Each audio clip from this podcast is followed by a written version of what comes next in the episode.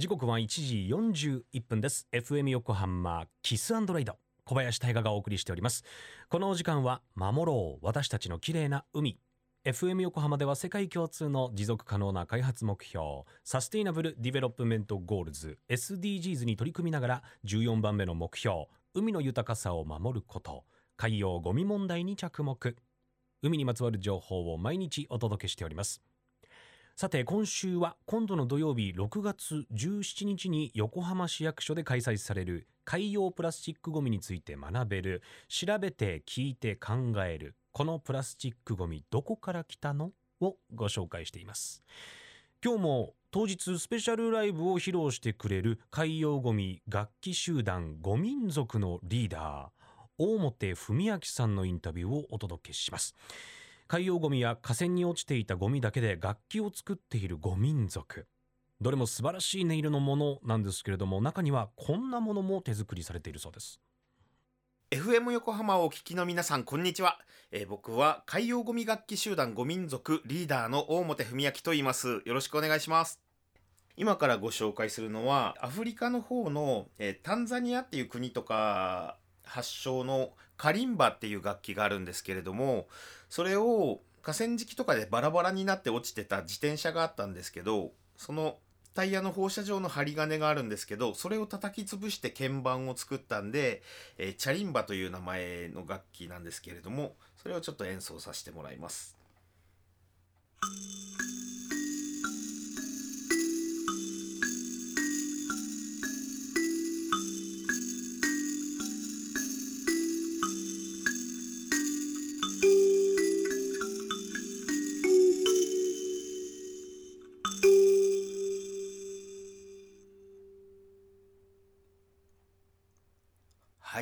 カリンバってその鍵盤の部分とそれを共鳴させるための箱が必要になってくるんですけれどもその共鳴体の部分を約230個のペットボトルのキャップを溶かして作ってるんですね。ペットボトルのキャップって約168度ぐらいからどんどんどんどん軟化していくというか粘土状になるんですけれどもその熱々のペットボトルのキャップをこねて作った板を箱状に作って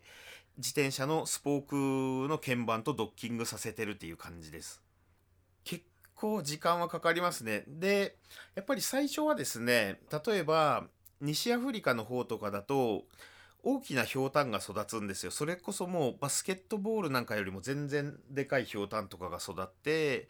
えっと、そういったひょうたんを使った楽器が多いんですけどそのひょうたんを漂着部位で見立てて楽器を作ったりとか最初はその落ちてるゴミの形ですね。が大元の楽器のここに使えるとかそういう形から着想を得てったんですけれどもそのうちに形が手に入らない時とかも結構あるんですね。そういう時にこういうなんかただただ散乱してるこのゴミとか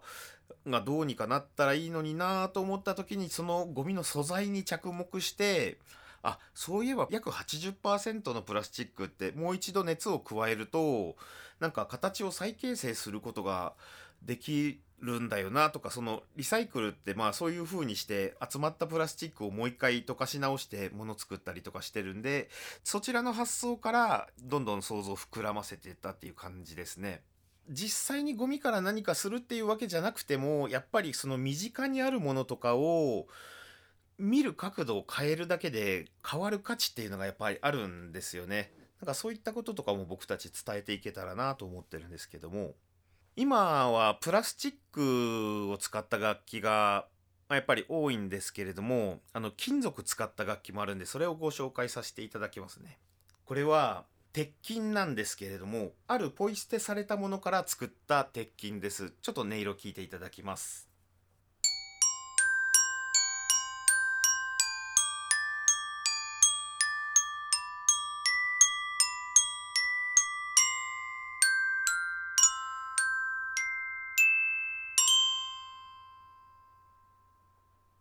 はい、これはですね、ポイ捨て鉄筋という鉄筋なんですけれども、ポイ捨てされていたアルミ缶とポイ捨てされていたタバコのフィルターから作った鉄筋ですね。グロッケンです。アルミ缶で約250缶ぐらい使ってますね。そしてタバコのフィルターが鍵盤の数の倍使ってるんで、えーと、ちょっと今いくつかちょっとわかんないんですけど、まあ相当な数ですね。これはですね、先ほど言っていた形からではなくて素材そのものに着目して作った鉄筋なんですけれども、プラスチックよりも金属って割と融点、あの溶ける温度が高いんですけれども、その中でも比較的アルミっていうのは融点が低いんですね。660.3度でアルミ缶って溶けて液状になるんですよ。なので、まあ、まず、炉を自分で自作するんですけど、七輪に備長炭とかだとだいたい1000度ぐらいまでの炎を出すことができるんですけど、その備長炭に、まあ、火がついた状態で、そこにブロワーで風を送り込むんですけど、風を送り込むとどんどんどんどん火力が上がって、えー、そこにアルミ缶を投入していくとどんどんどんどんそのアルミが溶けて液状になっていくのでそれで、えー、鉄筋の板と同じ幅の木の板とかを砂にめり込まして型を作ってですね砂でその砂の型の中に溶けたアルミを流し込んでいくとですね冷えて固まるとその鉄筋の板と同じ、まあ、厚みのアルミの板が出来上がるんですよ。それを削りながらチューニングしていってで最終的にその鉄筋の板って端から22.4%のところって触っても音が死なない点っていうのが2つあるんですけどそこにですねタバコのフィルターを、まあ、ヤニとかをちょっと除去したものですねを敷いて音が持続するという仕組みになっている鉄筋です。これでまあ拾うところ含めると数ヶ月かかってますよね。でまだ世界的に多分例がないんで僕が初じゃないですかね。アルミ缶から作ろうと思ったのはきっと。はい。これ実はですねあの市販されている、まあ、ちょっと安い鉄筋とかよりもいい音出てますね。手前味噌ながらあの完璧にチューニングしてあるのでそこにやっぱり一番こだわっていて例えばまあ空き缶から空き缶らしい音が出たところであんまり人ってびっくりしないですよね。なんかそれだとなんか僕たちの伝えたいことってなんかその価値が乗っかっていかないというかやっぱりそのゴミの中でもこう資源としてこの社会を循環できなかったその海洋ゴミそれをまあ音楽的にめちゃくちゃそういう打ち捨てられたゴミからめちゃくちゃいい音のする楽器が作ることができたら何て言うかその海洋ゴミっていうものに対してもうその打ち捨てられたゴミっていうものに対してのなんか見方がみんな変わると思うんですよね。なんかそういった意味も込めて僕たち本当にめちゃくちゃいい音の楽器になるまで何回もトライアンドエラーとか繰り返して楽器作ってるんですけどなので結局のところその打ち捨てられてるゴミって言われてるものの中にも本来社会を循環するはずだった資源っていうのがすごい隠れてるんですよね。なんかそういったことをなんか伝えていけたらなと思ってますけど僕たちその自分たちで作った楽器しか演奏できないっていう制限を設けてるので例えばですけどギターを作るのとかが命題だったりしてギター作るとコードが弾けるじゃないですか。そういう自分たちのこう演奏したい音があるけどそれが足りないっていうものをこう補ってくのがやっぱりその、まあ、自分たちの中で魅力を感じている部分ででそれにあたって鉄筋の音がすごく欲しかったんですけど鉄筋になるような板が落ちてないんですよねこれが。でまあ多分落ちてたとしてもなんかこう厚みも違ったり素材も違ったりとかその均一なものを作るのが難しいなって思ってた時に僕たちその紀元前とかからあるようなそういう工業だとかそういうのにも着目してとにかくなんか鉄筋って何でできてるんだろうって調べたらなんかアルミの合金からできてるものもどうやらあるらしいということにたどり着いてアルミならアルミ缶が落ちててそういえばこの金属って融点低かったよなとかそういう ところから発想してたっていう感じですね。海洋ゴミ楽器集団ゴ民族のリーダー表文明さんありがとうございました。いやすごいちょっと感動してしまったこの音色。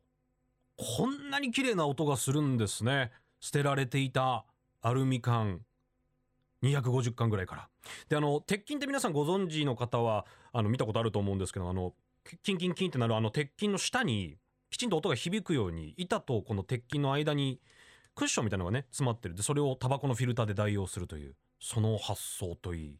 で実際にそのチューニングまでこだわっているといい。皮肉だなと思ったんですよ。最初その捨てられているゴミから綺麗な音色のゴミ、から生まれた楽器が出てくるっていうのが皮肉だなと思ったんですけどもいやでもよくよく考えてみると捨てられているゴミを拾って綺麗にしようっていう綺麗な心から生まれたリボーンされた楽器って考えるとすごいなって思いました。うん。アルミ缶を溶かす炉から手作りをされている鉄筋。今日音色を聞いていただいたこのポイス鉄筋の他に実はチャリンバーという楽器もご紹介してくださっております。ので FM 横浜特設サイト海を守ろうをぜひ皆さんもチェックしてみてください。